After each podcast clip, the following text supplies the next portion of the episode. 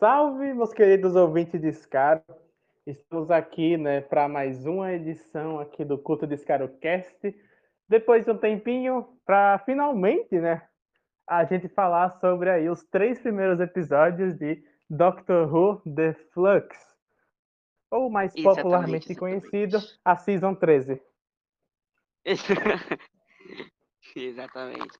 Depois de um, um, um hiatinho, agora sim já vamos aqui, vamos, vamos aqui gravar, falar sobre essa temporada curiosa que eu tenho nesses episódios aí, que o curioso é que a gente tinha a pretensão de gravar um review de cada episódio, mas eu teve uns probleminhas aqui, mas agora estamos aqui. Além do mais, é muito mais fácil, gravar, a gente vai revisar três episódios, três em três episódios, do que ficar revisando episódio por episódio por episódio além de que já dá um, um negócio maior, a gente já tem uma liberdade maior pra falar de umas coisas do tipo, porque se a gente ficasse falando só de um episódio, a gente ia ficar teorizando, teorizando. E eu sei que essa é, é uma das boas partes de assistir todo o episódio por semana, só que fica interessante a gente ter mais conteúdo pra falar. Então, tá aqui. Já temos três, três capítulos, como, como a própria, tipo, a própria BBC tá falando, a gente não chama de episódio, essa temporada estão sendo capítulos tem muita coisa é, até nova, tipo, a temporada tem um, nome, Flux, Fluxo, a gente, tipo, os episódios, capítulos, e elas estão tendo um formato totalmente diferente do que a gente tá acostumado, tá muito serializado, tá tipo, aquele serializado que o Chip não falou, que até na 11 primeira temporada não teve. Uhum, com certeza. E passando essa experiência nova, né, acompanhar esse negócio mais serializado, e justamente a gente começa aí no, no primeiro episódio com um episódio bem introdutório, que ele já vem abrindo ali várias brechas para explorar em futuros episódios, algumas que já foram exploradas no ponto que a gente tá, algumas que ainda vão ser, né? Mas a gente já vai tendo algumas coisinhas ali, né? O, a, gente, a gente tem ali o, o episódio começando já com a Doctor sendo perseguida ali pelo Carvanista, né? Que é o maravilhoso personagem de Carvanista. Melhor coisa da temporada até agora, simplesmente. Sim, sim, sim, sim. Carvanista carrega a temporada nas costas. E ela tá ali presa pela Yas e ela acaba escapando ali. E é um episódio que aconte- que acontece bastante coisa. A gente tem a introdução do Dan ali, nosso novo companion Nice Guy. John Cara, é Bishop, boa. melhor pessoa. O cara é simplesmente gente fina. É, esse é o Dan. Tipo, quer saber quem é ele? É um cara gente fina. Tipo, é um, é um personagem Exatamente. simples, tá ligado? É um personagem bem Ele é tipo- simples, Sim. mas é bom. Desculpa, é é, um bom personagem. Sim. E parece que o Chibi não se inspirou nos brasileiros, porque nesse, tipo, nesse primeiro episódio, do, aquele do The Halloween Apocalypse, a gente vê, tipo, que o, o Dan, ele é um tipo de cara, tipo, aquele... Imagina a pessoa mais gente boa que tu pode imaginar na tua vida. É o Dan. Tipo, a gente vê as cenas que ele aparece antes dele conhecer a, a doutora, porque, tipo, nesse primeiro episódio ele basicamente nem conhece a doutora direito, porque ele toca com ela na rua e tem aquele cliffhanger lá, ó, que tipo, o que acontece? A gente conhece ele, ele aquelas fotos promocionais que tinham do Dan, do braço aberto, tipo no museu, tipo, pelo que eu entendi, o Dan, ele, ele ficava meio que, tipo, ele basicamente invadia o museu e se fingia de, de guia turístico porque ele simplesmente ama Liverpool, ama a história, tipo, um cara muito entusiasta com, com, com a história de Liverpool. Ele é tipo uma Dr. Ruth, a né, tipo a Dr. Ruth, tipo a, a Ruth, aquela mina lá que era a doutora fugitiva, que a gente ainda vai falar dela mais lá pra frente. Ele era basicamente um guia turístico. Só que a diferença é que ele não era pago. Ele, ele simplesmente, literalmente invadia lá e fingia que era um guia turístico. Tanto que eu não lembro como é que ele fala. É, ofici é tipo um, um, um oficial. Tipo um bagulho meio oficial não oficial. E aí a gente conhece até o, o par romântico dele, que é a, a Diane, a Diane, que é aquela, aquela mulher lá que tinha o. que não tem, que não tem um braço. E essa mo- moça e ele, tipo, meio que os, os dois se gostam do outro, só que não ficam meio um bagulho, tipo assim, vem começar um bagulho mais, mais sério. Eles ficam meio que, tipo, ah, isso, aquilo, isso aqui, tipo aquela coisa bem clichê de romance. Enquanto que Friendzone. o Dan também tá. Hã? Uma friendzone. Aham, é, basi- é isso. Só que é uma friendzone que eles sabem que eles querem, eles querem alguma coisa junto, mas ao mesmo tempo eles não, não dão um passo pra frente. Tipo, eles têm encontros barra não encontros, só que eles sabem, os dois sabem que os dois se gostam da mesma coisa.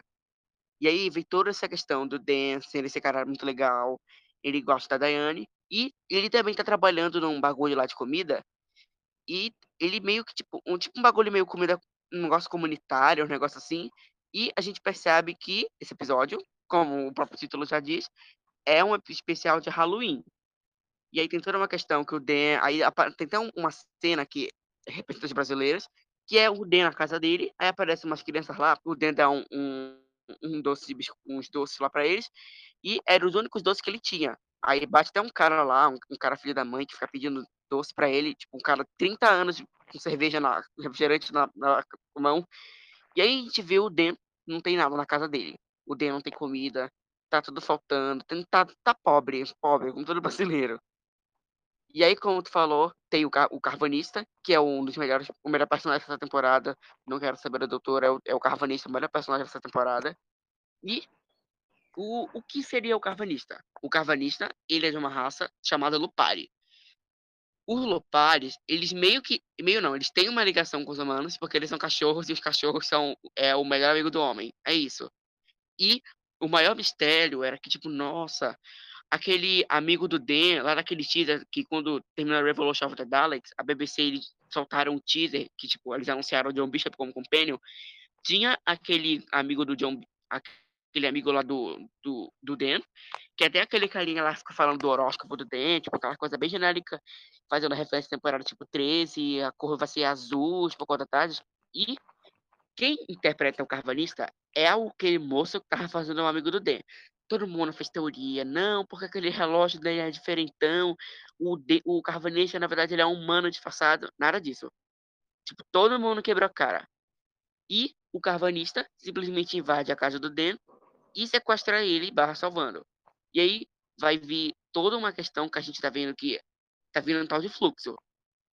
Outra teoria é que todo mundo caiu por terra, a gente pensava que o fluxo era uma organização, era um monstro, alguma coisa, não. O fluxo é tipo um bagulho das, da crise das infinitas terras. É uma fumacinha Galactus que destrói no... o planeta. Galactus no Quarteto do Fantástico 2. Isso. Tipo, o fluxo é uma fumacinha que destrói tudo. É basicamente tipo crise das, crise das infinitas terras.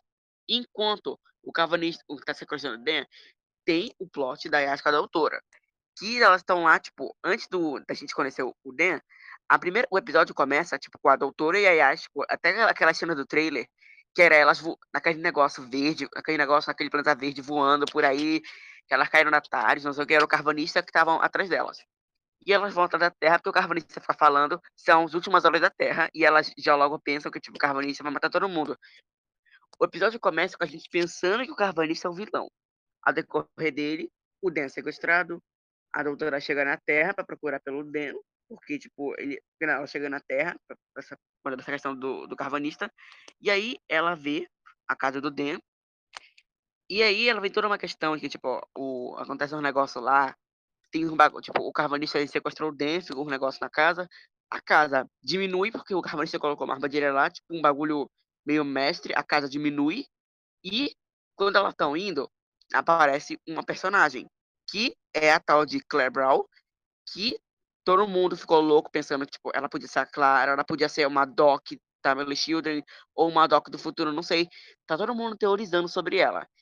Só que ela apareceu ela no tem... bagulho meio River Song. Ela Oi. já teve uma conexão ali, né? Tipo, ela falando que já conhecia a Doctor, mas que a Doctor ainda não conhecia ela e tal. Sim, sim. Que ela é, dá gancho bagulho... já pro. Que ela dá gancho pros, pros episódios do, Ip Angels, né? Que a gente tem ali no. É, o Village final, of the Angel. Uma cena que Pra mim, a melhor cena desse episódio é uma cena muito bem dirigida ali do, dela sendo pega pelo Whip Angel. Sim, sim, sim. É, uma coisa dessa era interessante, além do tipo do CGI que tá pisando totalmente em todas as temporadas, tipo, questão de arte, direção. Desse último episódio do Once Upon Time, tinha uns takes muito bonitos. Eu não sei porque, eu achei muito bonito aquele take da, daquela menina assim lá, a menina grávida do Tamagotchi, que ela ficava fugindo dos Daleks e, tipo, mostrava um take de longe dela, ou o take dela conversando com o Cyberman. Mas isso daqui a pouco a gente vai falar. Aí, tipo, a doutora sai lá, ela vê essa, essa tal de Claire Brown, e elas têm um papo meio tipo, ah, oi, doutora. Ah, peraí, pera. Não, ah, não, você ainda não me conhece ainda. A doutora fica tipo, tipo ah, quem é tu? Não sei o quê. Aí a Claire fala que ainda vão se encontrar. E a doutora e a Yas meio que tipo, ficam, ai, quem é essa? Aí tá tudo bem, vou embora, a gente tá apressada. Aí a Yas a doutora sai. E como Só tu falou. enquanto, enquanto os momentos aí, né, a gente tá tendo duas coisas. Que a primeira que a Tardes, ela tá bem maluca, tá aparecendo a, a Uhum. porta, mesmo quando eles entram, aparece em vários lugares, em outra parede ou no chão. E ela tá meio que corroendo ali algumas coisas, tipo um, um certo líquido. E também a Doc começou a receber uma transmissão de um cara aí, que é simplesmente um, um alienígena. A primeira momento a gente tá vendo um alienígena azul, e a gente vê ali duas mulheres chegando pra conferir ele, né, que ele tava preso ali. E ele acaba Sim, sim. matando e a- meio que absorvendo a energia, aparentemente de regeneração É. das duas, dando a É. entender que eram duas Tamiladies ali, trabalhando pra The Division. E aquele cara, É. ele está, o, que é o Swarm, né? Ele, ele muda Swarm. um pouco a aparência, ele diz ali que ele batalhou com a Doctor diversas vezes no passado. Elas comentam que está preso desde o início dos tempos, coisa que a gente vai confirmar mais tarde, né? No episódio 3. E ali, e basicamente ele fica se comunicando com a Doctor, falando um monte de coisa, tá? umas ameaças assim, meio vilão mesmo. E aí ele chega na Terra, no Círculo Polar Ártico, onde tinha um casal. Aí tu vê esse casal, não entendi muito bem. Ele recebe uma mensagem ali, ele, aí a mina ignora. Aí o, o Swarm simplesmente chega lá, mata o cara e destransforma a mulher, né? Que aparentemente estava com a memória apagada. E revela que a É mulher é, psicose a, é a irmã dele. É, sim. Revela que a mulher ali é, uma, é da mesma raça que ele e é a irmã dele, a Azur. Que é, acho que é, é a Roshina Sandal. É, acho que a atriz, a atriz é a Roshina Sandal. Roshina Sandal. Eu vou chamar de Roche. Não sei, vou chamar ela de Roche. Essa, essa moça que interpreta a, a, a, a Azuri, que é a irmã do, do Swarm, que eu não lembro o nome do ator também. Eu tô, eu tô procurando aqui créditos. O Swarm, eu não lembro o nome dele, esquece. É. E tem, e tem, como tu falou, tem essa questão daquele, daquela cutscene que a doutora, ela do nada, tem um, um bagulho meio visões da Raven nesse episódio, esse capítulo, e ela fica tendo umas visões, tipo, o Swarm, ele tá fazendo alguma coisa, ele mostra alguma visão pra ela. Ele deu essa visão pra ela, dele matando aquelas duas aparentemente Time Ladies, e absorvendo um bagulho delas que tinha um som muito parecido com energia de regeneração. Tipo a questão da tarde, quando ela materializa desmaterializa, que é o som dela ao contrário. Quando ela materializa, o som ao contrário. E quando ela desmaterializa, o som dela ao contrário. E toda essa questão. Tipo, o- episódio, ele tem esses dois núcleos. Tem a questão do núcleo... Tem, tem três núcleos. Tem o, o Swarm, tem a Doutora e tem o Den com a Carvanista. Que depois os núcleos vão se, vão se fundindo e ficando coisa. E enquanto tem isso, uma coisa que a gente não citou é que, tipo, quando teve aquela cena inicial, que é a doutora sendo perseguida, a doutora Kayas voando na Caritaquinho lá, ela cai na tarde da abertura, tem aquele carinha lá do, do o moço dos túneis, que é uma coisa que até agora ainda foi jogada, ainda não tem uma explicação, que esse cara, ele, ele foi um personagem histórico, sim, ele realmente existiu, e que por algum motivo ele estava cavando túneis em Liverpool, só que até agora a gente ainda não sabe muita coisa dele tipo, nesse primeiro episódio, ele só, só aparece ele falando que. Ai, um, um cara tá falando, não, esse teu projeto é um projeto de gente louca, não sei o quê. A gente sabe que ele tá cavando os túneis. Não sabe Ele pra sempre, quê. ele sempre fala coisas estranhas, né? Tipo, ele fala. É verdade. Tipo, é, ele aparece você, num momento aleatório do. cer- você tem certeza do futuro? Coisas do tipo, é. O que, eh, Isso aqui tá sendo preparado pro cataclisma. Já vai falando um monte de coisa aleatória. E que, inclusive, ele, ele até aparece no segundo episódio. Em, em, em É, ele apareceu no- até agora em todos os capítulos. Ele aparece em todos os episódios. Só que, tipo, ele aparece num momento aleatório, falando coisas desconexas. O que dá a entender que em algum momento é eles o esse esse esse personagem, ele tá aparecendo pra gente agora e com umas imagens vazadas que teve, tem um episódio que aparece aparece o John Bishop com outra roupa, um episódio histórico com roupa roupa e barba diferente. O que que, que eu tô falando? Ele pode ser pego por um Whip Angel, ele vai passado e ele vai conhecer o, o esse moço, o Joseph Williamson, porque no terceiro episódio o, o, o carinha ele fala com ele como se ele tivesse intimidade. Uhum. Inclusive, é, é, é bem estranho realmente as aparições dele, porque ele aparece primeiramente ali, né, nos túneis. No segundo episódio, ele vai aparecer lá no Templo de Atropos, que a gente vai comentar melhor depois. E no terceiro, de volta nos túneis, só que em um, meio que na memória do Dan ali. Sim, sim, sim. E é isso o, o, a mistério do personagem. Ele aparece em momentos aleatórios, só que ele sempre aparece, ou ele só aparece, ele sempre aparece nos túneis. E parece que os túneis têm uma ligação com o templo de Atropos. E aí, tipo, pra dar uma resumida rápida do que vai acontecer no episódio, o Cavanista, a gente descobre que o fluxo é essa fumaça assassina, estilo Crise das das Terras, e que os Lupares são uma raça que foram designados para salvar os humanos. Eles, em teste, teriam que pegar. São 7 bilhões de Lupares para pegar todos os humanos para salvar eles. Só que dá merda porque o, o fluxo chega antes, e aí o, o fluxo vai chegando perto da Terra, a nave dos Lupares, eles não têm tempo para pegar todo mundo, eles a doutora até faz um negócio lá para uma formação para a nave dos Lupares fazer tipo um, um escudinho ao redor da Terra e a gente descobre que a doutora estava atrás do Cavanista porque ele era da divisão. Tipo, nesse primeiro episódio, tanto que eu até fiquei falando que eu ficava, não, não é possível, o, o Cavanista não é da divisão, porque ao mesmo tempo são muito elitistas, não tem essa questão que, tipo, eles têm muita coisa de honra, mas não. O, a, a divisão aceitava outras espécies e o carvanista participava da divisão.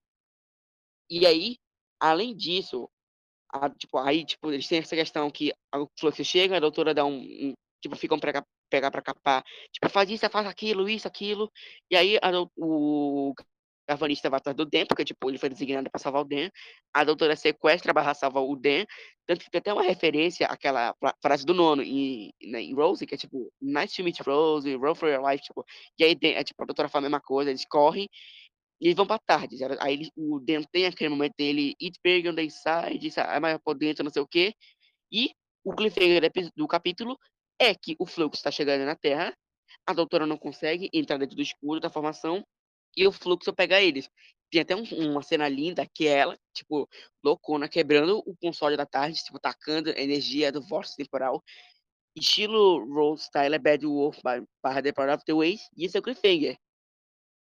Eu achei meio estranho ela simplesmente socar no bagulho. É, verdade, realmente, foi muito aleatório. Mas foi bonitinho. Ah, faltou o Vaida também. Porque, além desses núcleos, tinha também o núcleo do Vaida aqui. Ele tava lá numa navezinha, que é até a nave que o, o, o próprio Diego Emerson falou lá na Comic Con, que ele ia ter uma nave espacial. Tipo, ele tava lá. Ele basicamente tava observa, tipo um posto espacial, só que ele tava observando lá o espaço e aí o fluxo chega perto e ele vai embora, e esse é o, só isso que mostra no primeiro capítulo. Ele não tem muita coisa lá. A gente só sabe que o nome dele é Easton Vivinder. E, bom, basicamente é isso, né? É mais para introduzir esse lance do Flux, falar um pouco sobre o Carvanista. Ah, né? faltou a Daiane, faltou introduz... a Daiane também. Faltou a ah, Daiane, que... que teve um. Ah, verdade, Sim, verdade que a porque tipo a Claire Brown ela a Claire ela foi perseguida pelos VP Angels e foi mandada no passado e a Diane que é a, a par romântica do, do Dan ela, ela tipo eles tinham se combinado de encontrar aí ela tava na rua esperando ele e aí a depois que a Azuri foi a Azuri a moça roxinha Sandal virou a Azuri tem uma cena muito creepy que é é a Azuri chamando a Diane abre uma casa tipo um bagulho meio casa casa, casa fantasma tipo chupa ela pra dentro, tipo, absorve a menina pra dentro da casa, e é isso, ela é meio que sequestrada. E é isso, é, é, acho que a gente já falou todos os pontos do primeiro, do primeiro capítulo. Aí ainda tem o segundo, é. que é o War of the Sontarans. É, basicamente cabelo civil para introduzir essas coisas, né? E aí já partindo pro próximo, a, a gente já tem, a, tem o War of Sontarans então, com, com uma cena ali bem estranha, da, em preto e branco, né? Da Doctor sonhando com a casa ali toda distorcida, voando e tudo mais. Que por acaso galera... todo mundo teorizou que era a cara de Long Barrel. Eu, sinceramente, eu não boto muita fé, porque a ilustração que comparam da casa de Long Barrel, pelo que me falaram, ela, tipo, ela é uma ilustração que tá em uma página da edição de relançamento de Long Barrel. Então, tipo, é um, eu acho um bagulho bem específico. Ela realmente, ela, quando você vai pesquisar a imagem da House of Long Barrel no, no Google, né, por ser algo que tem mais mais livro, essas coisas, você realmente vai achar essa ilustração e vai achar mais uma outra que é um pouco diferente. Não, mas tipo, o, o mas, tipo assim, o, o Chris ele tá pegando, tipo, certas pontas que queriam fazer, tipo, apesar de a gente ter gente que critica, a gente critica essa questão da Tabor Children, a gente tem que entender que, sim, infelizmente sim, infelizmente, ou infelizmente sim, alguns, alguns showrunners da série clássica queriam meter essa questão de encarnações pré-Hartnell e tinha essa questão do House of Long Barrel, que rapidinho, só recapitular, a cara de Long Barrel, segundo o, o livro Long Barrel, é, o, é basicamente o último livro da Verge Adventures, que final a da, casa... da, o final do Husky como conhecido. Sim, sim. Tipo, é tipo a, o livro proibido de Doctor Who. Tipo, é uma história que todo mundo sabe que existe, mas ninguém quis tocar. O Chris Chibnall foi lá e mexeu no, no guinho. Essa casa, ela é basicamente a casa onde o doutor foi criado. Então, tipo, ele nasceu, foi criado lá. Aí teve um momento que ele teve que ele foi, foi embora de Gallifrey e teve um momento que ele teve que voltar por problemas familiares, assassinatos, primos e negócios assim. E também nesse livro eles tocam a questão de como os senhores do tempo eles se reproduzem, tipo como eles têm filhos, essas questões. Então, a questão dos Loons, como me falou. E todo mundo ficou teorizando que essa casa podia ser a casa de Long Barrel. Por quê? O Chris Chibnall, se ele está trabalhando sobre essa questão de, do, da questão de regenerações pré-Hartnell, sobre a história de Gallifrey, essa casa de casa Long Barrel, ela também é uma, uma lenda em Gallifrey, porque ela tem essa questão da casa do doutor. Porque, apesar de, apesar de o doutor é meio que uma lenda em Gallifrey, sim. Apesar de sim, apesar da gente querer um personagem, o personagem seja aquela questão, aquela questão de que a doutora, tipo, ah, eu não sou importante. Na verdade, Gallifrey, ela é uma lenda, e também essa casa dela também é. E, tipo, e, tipo, no Halloween Apocalypse, teve até uma cena que foi meio que um, um, um prólogo do, do War of the Santaras, que enquanto tava rolando o bagulho do fluxo, pelo que deu a entender, vários monstros, que até o, o que tava rolando, vários monstros por, por aí, se tocaram que o tá tudo cagando, o universo tá morrendo, eles resolveram partir pra Terra, porque, tipo, a Terra tava sendo protegida pelos Lupares, e os e cada foi pra Terra para sobreviver. E os Santaros adoram, e os Santaros estavam, tipo, os Santaros estavam tudo pirado, porque eles já gostam de guerra, gostam de conflito, e aí eles resolveram partir pra Terra. E como a doutora estava ocupada com a questão do fluxo, os Santarons foram para o passado e, e, fiz, e, e, mudaram o rumo da história, fazendo que, que na Guerra da Crimeia, a, parece que a, a Guerra da Crimeia fosse versus os ingleses versus os Santarons. Tanto que, como tu falou, teve aquela cena da casinha preta uma visão dela, dela tem até aquela cena do teaser em que ela tá numa fumaça, só só a cara dela, ela vai querer pegar a casa, ela corre, tá todo mundo tacado no chão, um negócio assim. E aí eles vão se procurando, aí a doutora encontra a Kayar, encontra com o Dan, e eles encontram um cara morto no chão e aparece a Mary Sickle. Aí eles se perguntando, quem é você? Eu sou a Mary Sickle, eu sou doutora, doctor, não sei o quê. E aí eles escutam as Santaras vindo. Quando os Santaras estão chegando, a doutora vai falando, mas vai tentar enfrentar os russos, não sei o quê. E aí descobre, os Santaros foram para o passado, mudaram o rumo da história, e a Rússia se tornou Sontar. Tanto que eles já mostrou um mapa, Sim, cara, tá cheio tem um mapinha lá, muito da hora. É, Que o... se eu encontrar é pra muito baixar esse negócio, eu vou imprimir. Sim, E é sim. muito da hora esse plano dos Sontaras aí de, tipo, eles querem é, mexer na Terra em vários, em, vários momentos da história, e meio que o ponto, o ponto é mais importante seria a Guerra da Crimeia, justamente porque o comandante Sontara, ele queria andar de, cavalo. Justiça. Sim, sim, sim. É, a gente Mas, não tipo fugiu assim, de piada dos Santaros. E já, é, já aproveitando para falar sobre os Sontaras, né? Porque a gente teve os Sontaras do Classic Who, e eu já, eu já devo ter comentado aqui o quanto eu não gosto dos Sontaras da New Who, porque eu acho muito exageradas as piadas. Nesse episódio, eu acho que teve um meio termo bom, porque a gente teve os Sontaras com essa roupagem do Classic, e eles estavam ameaçadores, a gente tem cenas ameaçadoras com eles, e a gente tem algumas piadas pontuais, em alguns momentos, mas em alguns momentos eu ainda sinto que passou um pouco do ponto. Eu me incomodei em algumas piadas deles ainda. É, tipo, essa, essa questão do cavalo, tipo, achei meio. Né? Não, essa do Mas cavalo eu gostei ainda. O, essa do É, cavalo eu não gostei gostei ainda. Ah, eu, eu achei bem engraçado. Mas a, a que vem mais pra frente, por exemplo, tipo, quando eles já estão derrotados, o Sontara sai da nave, sem nenhuma arma. Só pra falar pra Doctor que ele vai se render. Isso me incomodou muito, só fazer uma piada com a rendição. É verdade, que tipo, que tipo, é, todo mundo sabe que no final a doutora é vencer São Taros. E tipo, tem, e, e quando eles vencem, São- ela vence São Taros, tipo, o cara fala assim, eu nunca vou dizer que eu vou me render, mas vou fazer uma retirada estratégica. Palavra chique pra falar, tô, vou me render, vou sair daqui, tchau. E, e além desse. Aí, tipo, voltando. Teve o, cliff, o cliffhanger pra abertura, que foi a questão do, do Sontaras aparecendo lá. E aí começa aquela cena ali do Sontarra, Sontarra, Sontarra. E aí a doutora vai com a Mary Sickle e a Yaz e o Dan, eles começam a desaparecer. Tanto que começou o povo, meu Deus, o Dan é uma encarnação pré-Hartnell, olha o brilho de regeneração na mão. Mas na verdade não era, graças a Deus. E aí, pelo que aconteceu, como estava fazendo o fluxo e eles, a doutora quebrou o Conselho da Tarde e daquela regeneração, os dois juntos jogaram, fez um bagulho meio tipo. Bagulho igual quando você soltar, um bagulho meio. Tipo. Bagulho meio. Tempestade. Tipo, tempestade. E. Aí aquele. Eles foram jogados no tempo, tipo, cada um foi pra um bagulho do tempo diferente. O Dem foi pra Liverpool, nos tempos atuais de novo, e a Yas foi pro templo de Atropos, junto com o Vider. O que, que aconteceu? O, a se encontra com o Vider no templo de Atropos, e aí a gente descobre que esse templo de Atropos, ele na verdade é um planeta, o planeta Tempo.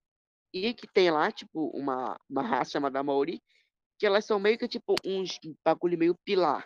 Elas ficam lá em cima de uma plataforma e elas ficam responsáveis pelo bagulho do tempo. O, o tempo passa por elas, tipo, um bagulho meio Vortex com a Rose no. Eles são no responsáveis para manter o tempo linear. Tipo, sem eles. É.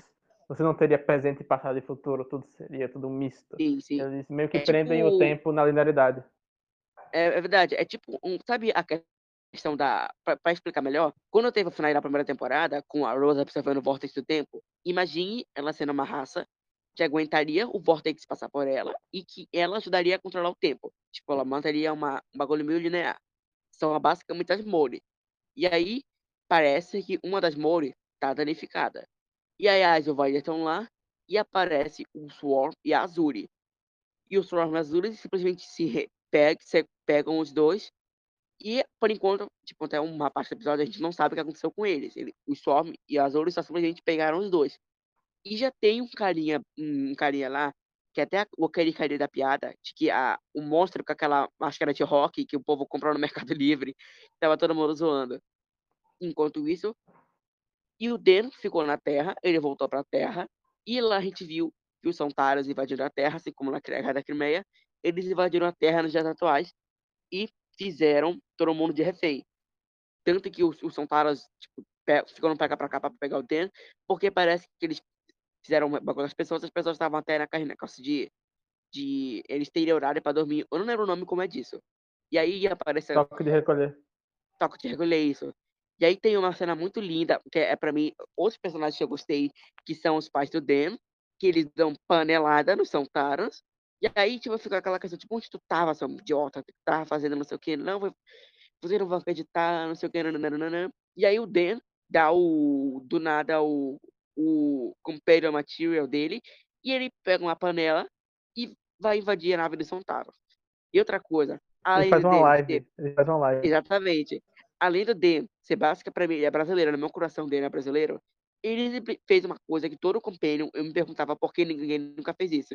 Ele pegou o celular e começou a gravar tudo que ele estava fazendo. Ele ia para os Sontaros, ele deu panelada nos Sontaros, ele entrou na nave, gravou tudo. Enquanto estava o Dan na nave, a Yas estava sendo capturada pelo, pelo Sol e Azuri, a doutora ficou na guerra da Crimeia resolvendo essa questão.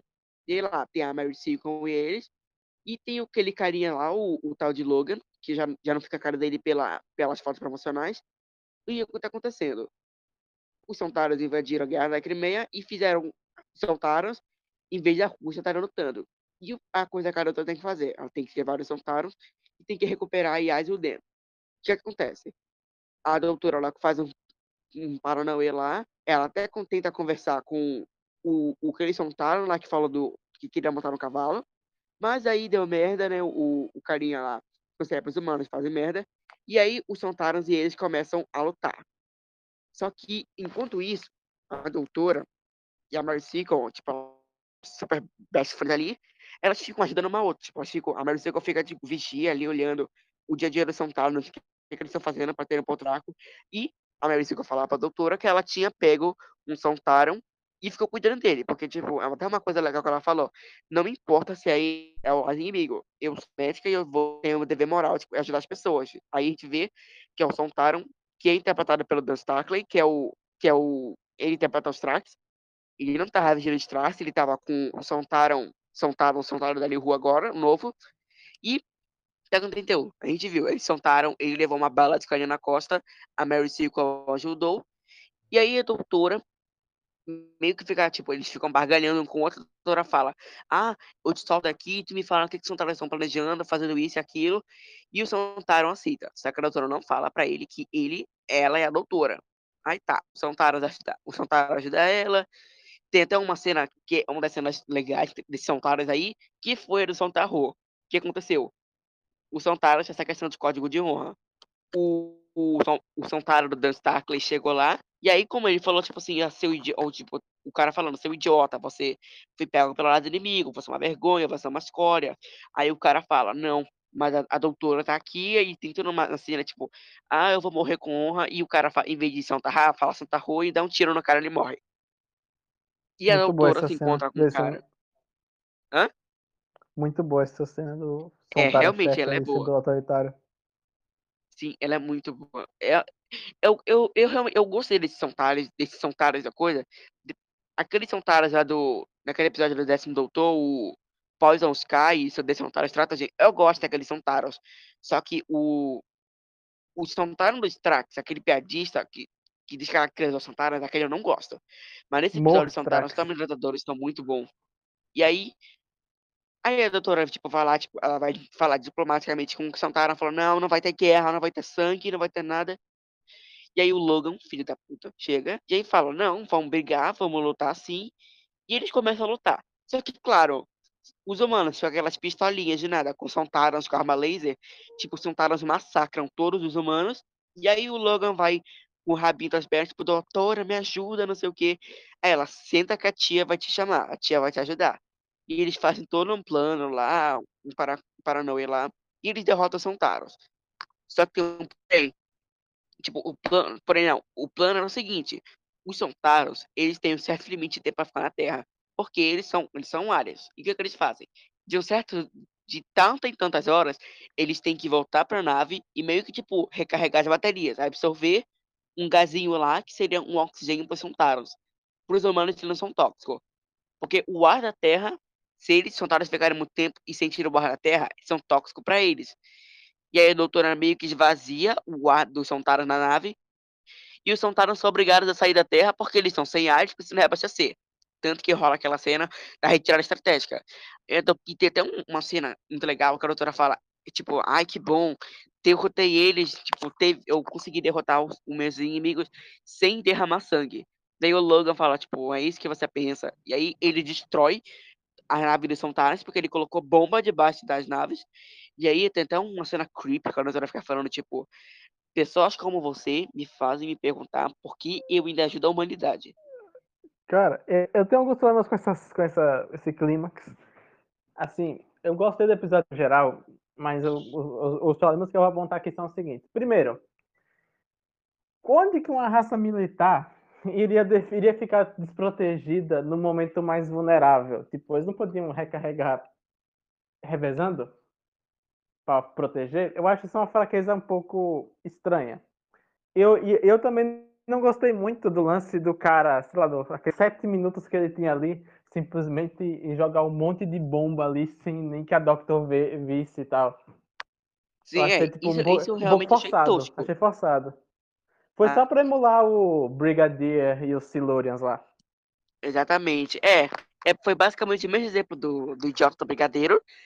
E aí, enquanto eu tava tendo a questão da doutora com o Logan, a, tipo, a doutora ela foi pra tarde de novo, ela tipo, tem uma cena que ela, ela a tarde ficou sem porta, ela ficou desesperada pedindo ajuda pra entrar pela porta.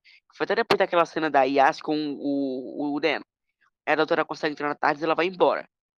E, não, aí, embora. Enquanto isso, o Gavarista na nave, ele foi pego pelos Sontaras. Os Sontaras iam matar ele quando o falasse o Gavanista entra na nave e vai ajudar o Dan. Só que os dois, que tipo, no primeiro episódio, o Gavanista fala: Eu fui designado pra te ajudar, mas não significa que eu tenho que gostar de ti. Mas todo mundo sabe que no fundo eles são melhores amigos, best friends pra sempre, eles se amam e é, e é isso. E aí, tipo, toda, a cada cinco segundos que eles falam com o outro, eles ficam se bicando. Tipo, vem cá, seu idiota. Tipo, o carvalista, tipo, cá, seu, ma seu ma macaco, não, vem cá, seu idiota, faz isso, aquilo, não faz para direito, os humanos não são isso, aquilo. O que, que o carvalista Muito faz? bom esses dois.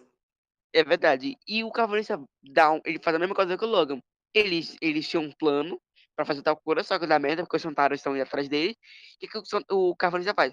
Deu ruim, vamos explodir isso aqui. Dan, desce por isso aqui, que até aquela cena do trailer que o Dan tá caindo num duto, um duto Leon, ele tá caindo, que depois a gente coloca aquele duto é onde os Centaurus cagam. E aí eles caem por esse duto e o carvalista faz assim que na uma nave dos Centaurus vai, cai essa juntas e destrói tudo. E aí eles caem na É, água, o- Eles chamam de explosão temporal, né? Que tipo, elas É, é. pra partir para diversos lugares no tempo. Aí como eles jogam nas outras, elas destruíram tudo em todas as, as linhas ali. E o engraçado é que a cena da explosão foi bonita, só que aquela parte que mostra o Cavanense Dan caindo, aquilo é muito feio, mano. Eu fiquei rindo por cinco minutos daquela com a BBC fez aqueles, aqueles episódios, ah, por enquanto, os capítulos anteriores, todos bonitinhos, com, aquele, com aquela parte do Dan e o Cavanense tá caindo feio. Cara, parece que eles pegaram PNG do, do John um- Bishop e do Carvanista, deixaram parado e fizeram o, o PNG caindo. Tem uns, tem uns fundos verdes mais pra frente que a gente vai comentar. É bem estranho. Sim, sim. E aí, tipo, eles caem lá nas docas e a doutora chega e fala, Ei, Den. Aí, tipo, ela faz o convite real oficial, tipo, Den, quer vir comigo, não sei o quê. E aí o, o Carvalho fala, ah, leva ele, esse idiota. Aí o, e o Den, tipo, ai, por mim também, vou me livrar disso, seu idiota também. Tipo, pra mim, de novo, eles se amam, estão se bicando porque eles se amam. E aí a doutora chama o Den pra dentro da tarde, e quando eles entram dentro da tarde, a tarde tá toda cagada. Tipo, ela tá um bagulho de aranha, aquela gosminha preta que a gente viu no primeiro episódio, tá caindo mais da Tardes. E aí, a Tardes ela é meio que sequestrada e eles vão pro templo de Atropos. Quando eles chegam lá, eles se deparam com o Swarm Azuri e aquele bicho lá que é o Passenger, o passageiro. E aí, e aí o Swarm tem toda aquela cena linda, tipo, que o Swarm, eu gostei muito desse, do Swarm, do visual dele, da atuação do moço que faz o Swarm.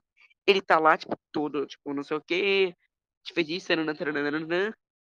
E aí, o cliffhanger do episódio é que a gente descobre que o Swarm e a Zuri colocaram o Den, não, o Vader e a, e a Yas lá nos pilares da Mori. Tipo, imagina é a mesma questão da Rose com o Bad Wolf. Ele, o, o tempo tava passando, bagulho, basicamente o tempo tava passando por eles, e eles são humanos, eles não iam aguentar. E o Swarm dá um de, de Thanos, ele ia estalar os dedos, e quando ele estalar os dedos, o tempo ia passar por eles, e esse que é o cliffhanger do episódio com a Yas e o Vinder desesperados lá atacados, com o bagulho do tempo tá passando neles. E aí, só, só antes de avançar pro próximo episódio, né, só queria que eu gostei bastante da, da Mary Sickle, acho ela muito bem retratada e tudo mais. Sim, sim. E, mas é, continuando, a gente vai pro próximo episódio, que, assim, para começar a explicar o episódio, basicamente é o seguinte, a gente tem lá os, os- os primeiros minutos dele, que é a, a Doctor pensando que pensar rápido, e ela faz isso aí, né, de ela receber o, a energia ali da Time Storm no lugar deles. Só que É eles ainda estão meio que conectados, ela tá absorvendo energia, mas eles ainda estão meio conectados. Então o que ela faz ali? A Doctor se conecta com os Mori para colocar é, os Companions nos pontos safes. Os pontos safes seriam algum lugar de conforto dentro das memórias dele. Então a gente tem cada. Vai ter várias cenas deles em- nas próprias memórias, né? De vez em quando ele sai delas ou não. Acaba acontecendo alguma ameaça dentro das memórias, ali, Sim, de vez em quando. Mas eh, no geral, eles- ficam. é, é, é, no geral, era para eles ficarem seguros ali. Ah, e a desculpa gente, aí, a, e a gente aí, tem um na- negócio que é meio. rapidinho aí. Na, na memória da Yas, uma coisa que eu acho interessante é que, tipo, porque como tu falou, eles foram jogados no, no fluxo de tempo de cada um em um ponto onde eles estariam seguros. Só que o Dan, ele tava em memórias que ele já tinha tido. A Yas, por conta dos Whip Angels que estavam na linha do tempo, na- no fluxo dela, na temporada dela, estavam atrás da Yas. Só que a Yas estava falando que na memória que ela tava, ela não conhecia essa memória. Ou seja, ou é uma memória falsa, tipo, porque o tempo tá tudo bagu- bagulhado, ou é uma memória do futuro. Depois que a IA já deixou a doutora, o que pode dar uma pista que a Yas, ela pode simplesmente deixar, quando ela for deixar tarde, ela vai viver a vida normal dela. Não que todo mundo tava pensando, tipo, nossa, a Yas vai virar uma agente da Unity, não sei o quê. Sim. E aí a gente entra no plot Zagreus. Basicamente, para quem não conhece Zagreus, é um áudio do, do oitavo Doctor, que encerra ali mais ou menos uma temporada de áudio da main range dele, que é a, o paradoxo da Charlie. Zagreus, basicamente você tem um lance de que a, tem alguns elementos parecidos, você tem uma força ali querendo destruir o universo, né, que é o Anti-Time, você tem ali a Tardes com defeito, mas o que acontece? Em Zagreus você tem várias memórias de algumas pessoas ao longo da história, e essas é, um, é, um é um vampiro, um é um cientista e o outro é o Daniel Park. E nessas memórias, a tarde substitui por rostos de companions. A gente tem, por exemplo, o o cientista, não não, um padre no caso, o padre sendo Peter Davidson, né, que é o cientista, o né, nesse evento do padre a gente tem a Perry como a cientista, a gente, a gente tem o, o Colin Baker como vampirão lá e o, o McCoy como cara lá do, do, do Arco de Diversões. Que basicamente ela substitui as memórias por rosto de companions.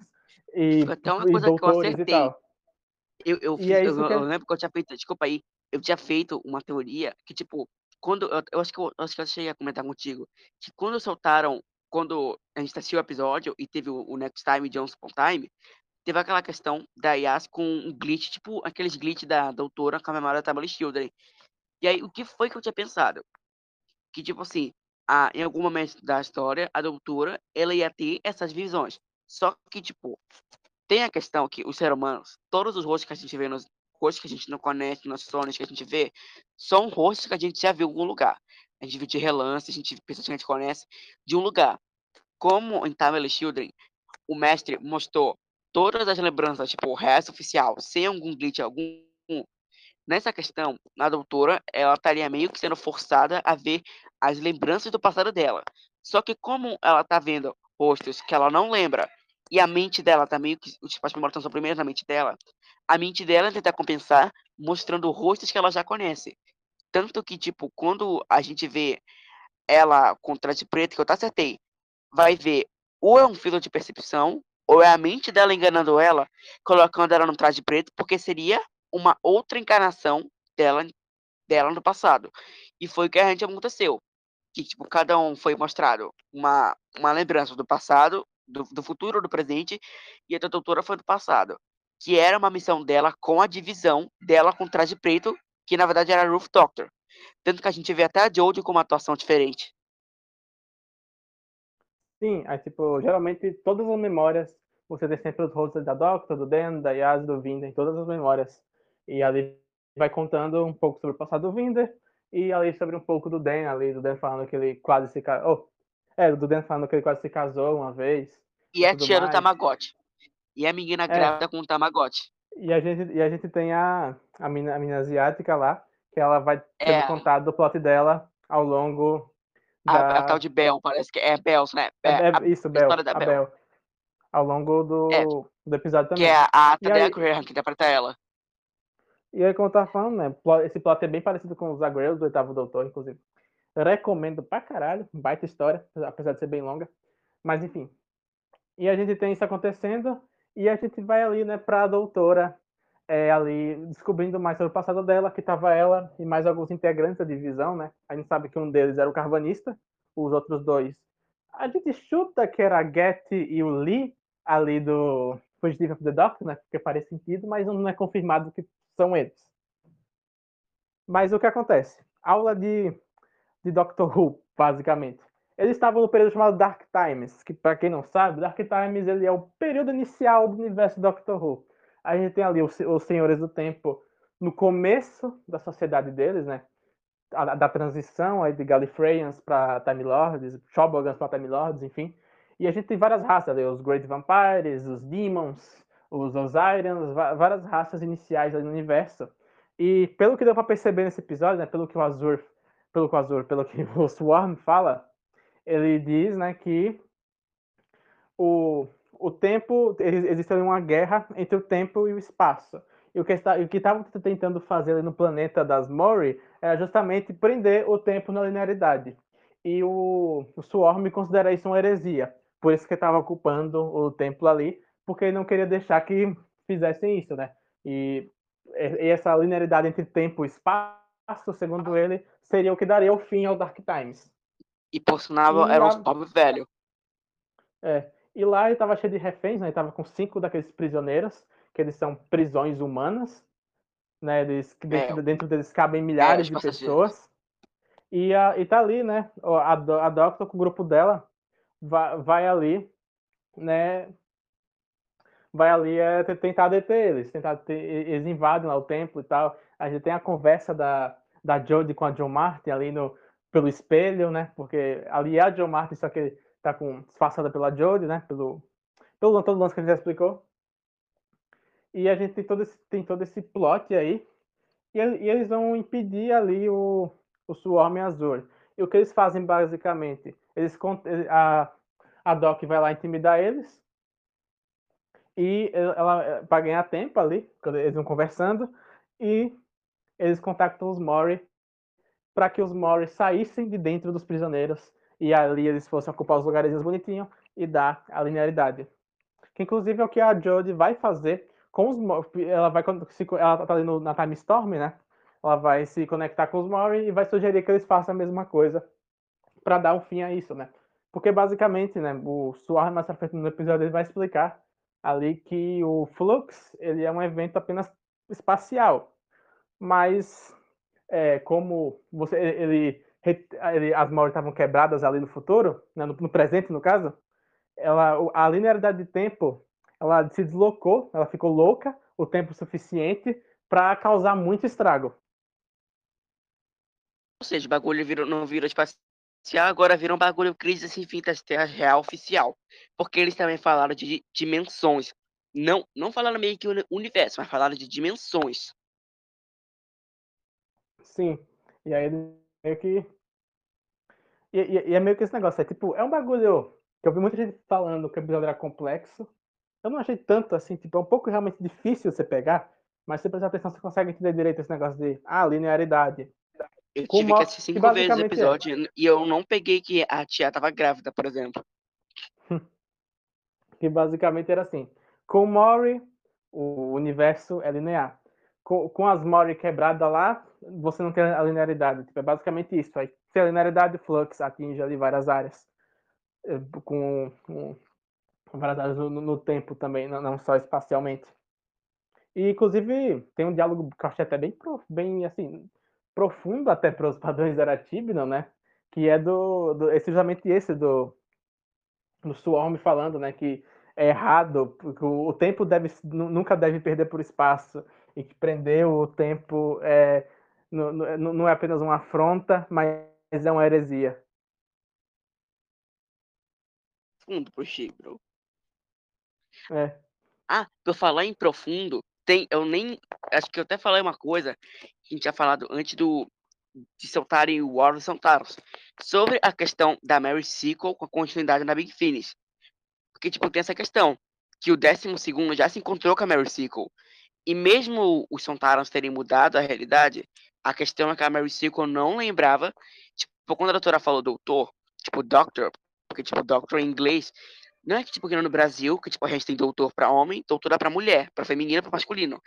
Pro inglês, doctor é, tipo, tem, ela tá, tem até uma, uma piada, que, tipo, doctress é uma, mais referido para doutoras mulheres, e doctor é para homem, mas doctor é fluido. Só que a questão é que imagina só, a Mary Sequel teve as aventuras com o décimo segundo. Então, se ela escutasse Doctor de novo, tipo, tivesse sido uma estranha, aleatória, ela teria se lembrado do cara. E fora que também tava tendo esse bagulho dos Santarons. Então, pelo que eu entender, com os Santaros invadindo a Terra, eles mudaram o curso do tempo. Então, provavelmente, o décimo segundo não se encontrou mais com a Mary Sequel. De é, novo, como... o Chip não tira o bagulho da Big Finish. Esse, esse áudio aí do décimo segundo eu não ouvi, né? Porque não é o. É, é, que, que é o. Ele é com coisa, né? Com o. Esse nome dele agora. O Jacob Dudman. O, o Dudman. É, o eu Jacob não, Dudman não... faz. É, não, é o The Twelfth Doctor Chronicles, eu acho. É, o The Twelfth Doctor Chronicles.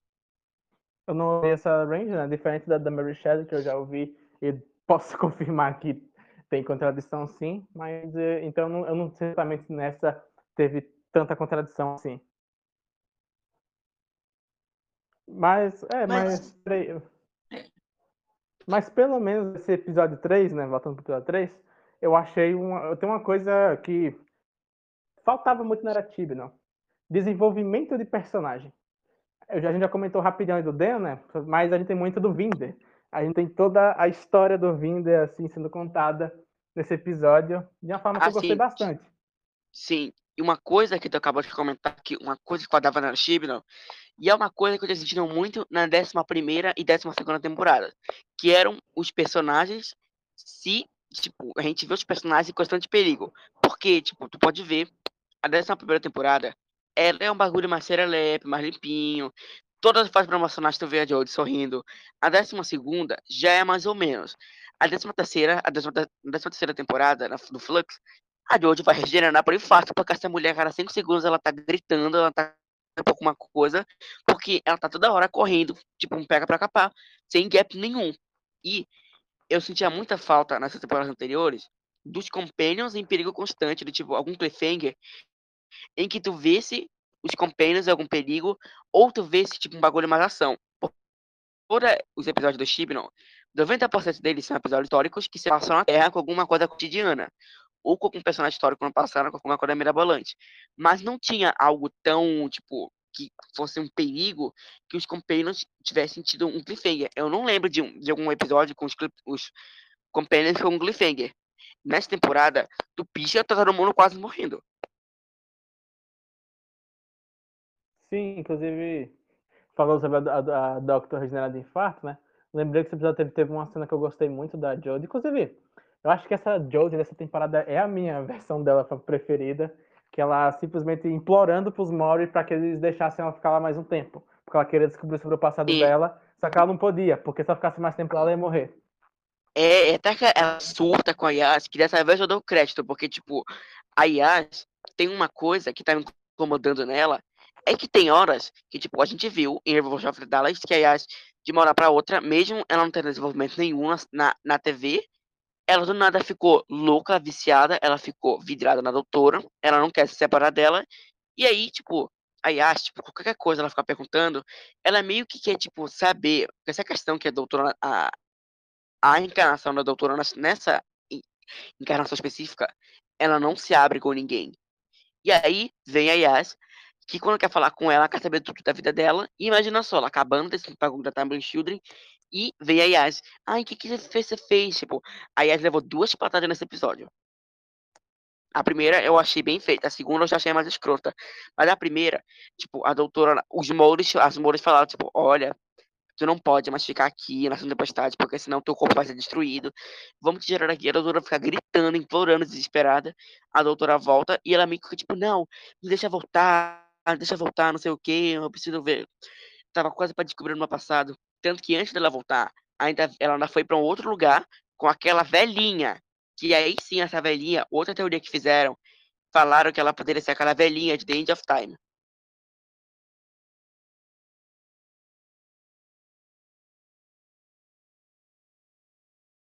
É, sinceramente eu não sei se eu voto que ela é de The End of Time, mas que ela é alguém importante pra essa história, com certeza essa velhinha é. Porque os diálogos dela estavam Eu acho que aquela tia estranhos até mentiu. É, É, eu, eu é, eu acho que aquela nisso. tia. Ela pode ser uma encarnação da Tech Team 1, ou ela pode ser uma outra Time Lord, ou ela pode ser a tia da raça da doutora. A gente não Porque, sabe, só sabe que aquela com tia apareceu certeza, do nada. cer- eu acho que faz ser a tinham, porque dava pra ver que ela conhecia bem a doutora. Conseguia ver. E ela, é, e ela parecia um bagulho meio cientista, um negócio assim. Aí, tipo, volta, aí, tipo, ela tem um diálogo estranho tipo, que ela fala que na verdade o fluxo não foi um acidente e que foi um bagulho proposital e que aquilo é culpa da doutora. E aí o, a tia vai, vai embora, a doutora volta, e aí ela fica surtando com a Yas. E tem a, além da Yas, nesse episódio, teve a questão do plot do Dan, que aí voltou com Williamson, que é aquele que era do Stones, que o Dan, ele fica tendo várias visões, ele fica indo para vários lugares ao mesmo tempo, e ele se encontra com a Daiane, aí depois ele se encontra com o Williamson, que eu te falei que ele tem uns papos como se o Williamson conhecesse o Dan, como se ele tivesse intimidade com ele. E, e, depois a gente depois tem a Yas. que a da Yas foi outra coisa interessante, que ela tava numa memória que ela não conhecia, porque o tempo dela tava bugado por conta do, do, do Angels, e ela tava jogando, e o VIP Angel apareceu no videogame, que acho que vou ter que falar um bagulho meio Resident Evil, e aí, enquanto tinha os VIP Angels na timeline dela, aí tinha a ajuda do Vider, que a gente conheceu a história do Vider, caiu por terra todas as teorias de que ele era um mercenário, que ele era um caçador de recompensa, Time Lord ou Canela Division. O que aconteceu? O Vider, ele tinha sido condecorado porque ele salvou o bagulho da nave dele. E aí o que aconteceu? Ele foi designado para trabalhar com a tal da Grande Serpente, que era interpretado pelo, pelo até o, aquele carinha lá, o Craig Bergson. Ah, não lembro o nome dele, acho que é até o, o moço que interpreta o Carvanista. Tipo, o, ele interpreta o Carvanista e interpreta esse cara da Grande Serpente. E aí, pelo que eu dá pra entender, ele é um bagulho meio Time Lord. Ele é pessoal importante na sociedade do Vider. O que acontecia? O Vider ficava encarregado de ser meio que um guarda-costas do cara e gravar as reuniões que ele tinha. Só que teve uma hora que a gente descobriu que esse grande serpente ele é um cara corrupto. Ele pediu pro Vider parar de gravar e ele metia uns bagulhos tipo, olha, manda matar tal cara, manda fazer tal isso e aquilo. E o Vider não concordava com aquilo, porque o Vider é um, um cara muito gente boa. E aí ele e aí ele falava com aquela, aquele cara que era, tava com glitch, que era, tava com a cara da Yas, e o cara falou que ele não queria compactar com isso e que ele ia denunciar o cara por os superiores dele. Só que o problema é que um cara da Grande Serpente, ele é o superior basicamente tudo. E aí o Vider, ele, ele, ele meio que dedura pro, pro governo, só que, tipo, o cara dá um jeito no Vider e o Vider, ele é forçado a ficar atrapalhando naquela nave espacial, lá sozinho no espaço. Longe por acaso da Bel, que ainda teve a questão da Bel no episódio. Para falar rapidinho da Bel, a Bel é a mulher do Vider, ela tá grávida dele. Ela anda com Tamagotchi, que por acaso, nessa, nessa, nessa sociedade, tu pode falar com teu bebê com Tamagotchi. Aí, ah, pelo que eu entendi, essa tia, ela tá atrás do Vider, ela tá viajando por aí, enfrentando um monte de bicho pra ir atrás do Vider. E é isso. É, tipo, só pra ter noção de como esse, ah, o grande serpente era um arrombado, né? Tipo, só você ter noção do. A, é, é, a, o, o, plano era basicamente assim: ele ia fazer um acordo comercial com a outra raça, que a, a outra raça ia prover recursos alimentares para eles, em troca deles ficarem sob proteção ali do, do governo da, da, da Grande Serpente. E, só que basicamente o que é que o cara fez? Ele tinha opositores que estavam sendo escondidos no governo dos outros caras. Então, basicamente, ele exigiu que os opositores dele simplesmente sofressem acidentes e morressem ali, né? Já para porque porque é, opositores, por exemplo, tinha gente lá que era da família de acho que era um acho que é um cara que meio que ficava dedurando ele, acho que é um jornalista, uma parada assim que ele fala até, até o nome. E além desse negócio, teve a questão que como cada um estava no próprio fluxo do tempo, eles estavam tendo, foi mais com o Vaida e a doutora. Que, tipo assim, a doutora, quando ela tava na memória dela do passado, tinha momentos em que ela agia, tipo, era a, a pessoa da Jodie, a, a, a aparência da Jodie, mas atuando como a doutora fugitiva. E tinha momentos que, tipo, ela tinha umas dores de cabeça, ela ficava meio tipo, o que, que eu tô fazendo aqui? Quem são vocês? E as Vaira, o que, que vocês estão fazendo aqui? E, e o Vair também tinha, tanto que ele ficava se perguntando, e acho que tá fazendo aqui? E tinha aquele glitch daquele carinha velho, que era até mostrando no Next Time Just Upon Time. Como o Yas não teve isso, a questão era que, tipo, tinha alguns momentos em que a doutora, ela se comunicava com eles, ela entrava na forma de alguém, ela apareceu como um fantasma voando.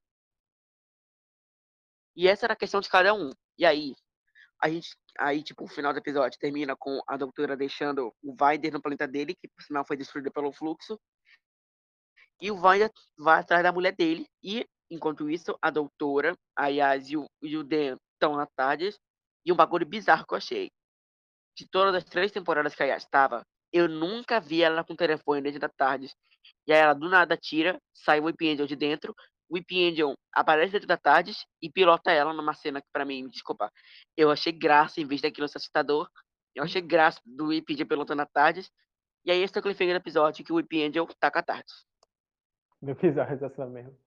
Inclusive, né, tu, tu falou do lance da, da Doctor aparecer meio que versão fantasma.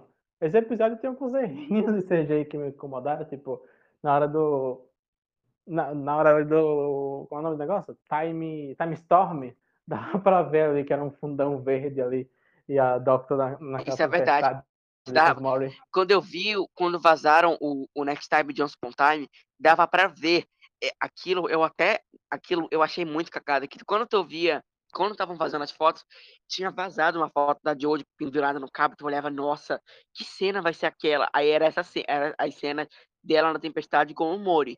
Dava para ver. Tipo aquele bagulho do, do chroma key do Chaves que tu, que tu vinha, um bagulho, tipo os chroma key da série clássica, tu via tudinho que era um chroma key por causa da, da bordinha verde ao redor. Só que nesse tava, não tava muito aparecendo, mas tava aparecendo. E, e tinha a questão teve... também, ou seja, aí dos Daleks. Sim, os Daleks estavam meio.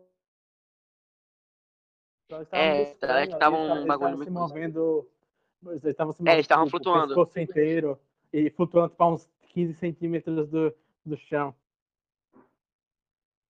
para mim, ó, alguns CGIs eu até dei uma relevada, porque eles gravaram esses, esses episódios tudinho na pandemia, a BBC fez milagre com essa temporada, mas tem uns que estão, tão, tipo, toscos demais, porque, tipo, tá vendo, era que é, era a mais bonita que tem em questão de audiovisual, é, audiovisual, direção, tudo, tá quase tudo bonito nessa era, e aí, tipo, provavelmente os que, tipo, Daleks são difíceis de mover na Terra, ainda tá gravado na pandemia, aí mesmo com aqueles bichos, eu até entendo terem metido CGI, só que o bicho voando, não, tem um negócio desnecessário. É, ficou meio estranho essa, essas cenas aí, realmente. Bom, a, a, o que a gente tem basicamente é isso, né? E a gente tem o cliffhanger do. O, o cliffhanger não, o Next Time no episódio seguinte, né? Que é ali uma vila, tem ali o, o Dr. Jericho, que ele tá fazendo os experimentos psíquicos, e meio que uma criança desapareceu naquela vila também, e aí tem os Weep Angels, né? O nome também vai ser The Village of the Angels, né? E esse, esse episódio, é, é.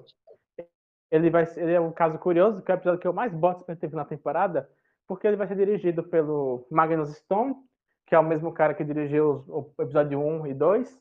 Eu considero ele o melhor diretor da TV até agora, né? Ah, tem, um, tem um cara novo que fez, que fez o, esse episódio 3 e vai fazer o e vai fazer os últimos dois, o 5 e o 6. Eu gostei que... desse, desse novo diretor. Ele tem uns takes, uns takes muito bonitos nessa, nessa, nesse coisa. Eu gostei, gostei desse diretor.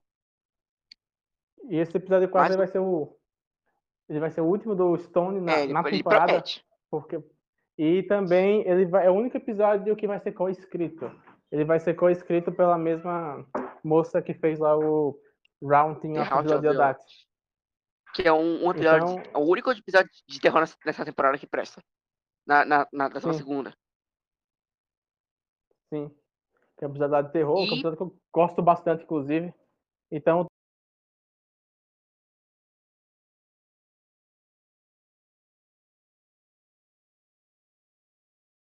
Eu acho que vale a pena dizer as notas.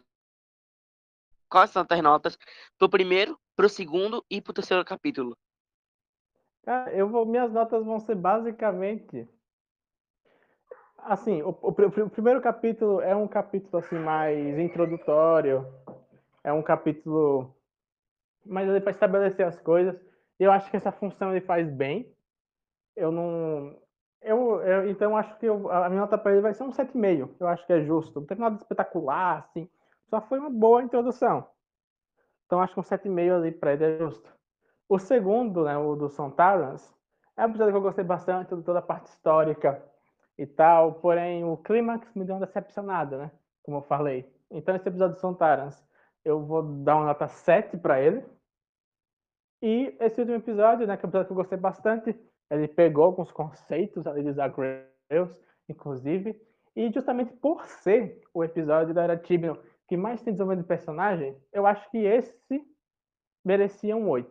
Apesar de que eu tô meio relutante em dar 8 para ele, porque ele é muito dependente do que vai ser o final da temporada.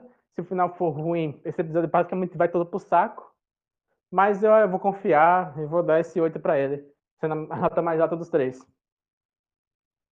Pra The Halloween Apocalypse, ó, é que tu falou, é um episódio bem introdutório, não diz muita coisa. Eu dou um 7,5, porque a, gente, a, a, que falaram, nossa, Yas, tá incrível esse primeiro episódio. Ela só fez uma piada com a doutora, porque ela mal tem diálogo, porque é um preca pra capar tudo louco. Ah, inclusive, nessa, inclusive tem uma coisa que me incomodou nela, é que, tipo, do nada, ela virou a gênia das tecnologias. Viajou com Exatamente. a doutora ali, e isso ficou estranho, porque elas nunca tiveram desenvolvimento nenhum. Aí com esse gap que o Shibino deu, se não lançarem conteúdo logo com a doutora e com a Yas nesse, gap, para explicarem por que de nada a Yas ficou essa gênia da tecnologia, vai ficar muito bizarro, porque a Yas não tinha desenvolvimento com a doutora, deu gap e as duas são melhores amigas, e é isso, tá isso esse negócio. É. Pra War of the Sontaros, eu vou dar 8, porque ó, fazia muito tempo que eu não vi uma história Cyberman, eu tava com curiosidade do, do Cyberman de Sontaros. Eu não lembrava de, de episódio de Sontaros tão legal da New Who, que na verdade esse, esse e o do décimo são os únicos, porque de resto os Strax faziam aparições só. Pra esse eu vou dar 8, porque, um, apesar do Chib não fez o que fez com a Mary Sequel, eu gostei que pelo menos ele trouxeram um personagem que apareceu na Big Finish, na série, na, na, no episódio, então vou gostar assim. Também porque o visual dos Sontarans estão muito bom, os Sontarans estão muito legais. O Dan Starkley fez um Sontaran legal, diferente do, do Strax. Eu gosto do Strax, só que ele tá Straxiado demais. E o Simple Time, eu vou dar 7,5 também.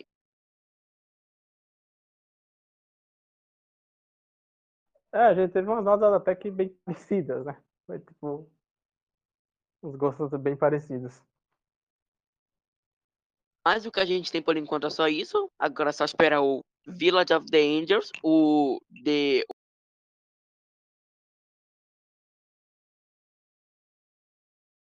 Bom, então, esse foi o episódio aqui, né? A gente analisou esses, esses episódios justamente do Flux, esses três primeiros.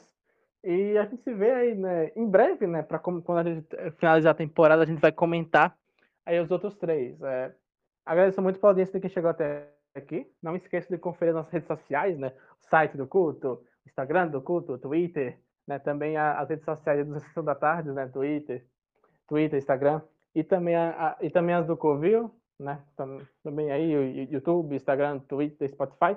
Inclusive, eu já falei, parece que vai voltar, eu só não voltei ainda porque é época de NEM, essas paradas meio complicadas ainda, mas eu já tenho conteúdos gravados que vão ser liberados em breve. Esperem uns dias aí que o Covil vai voltar. Bom, mas no, no geral é isso. Novamente, muito obrigado por.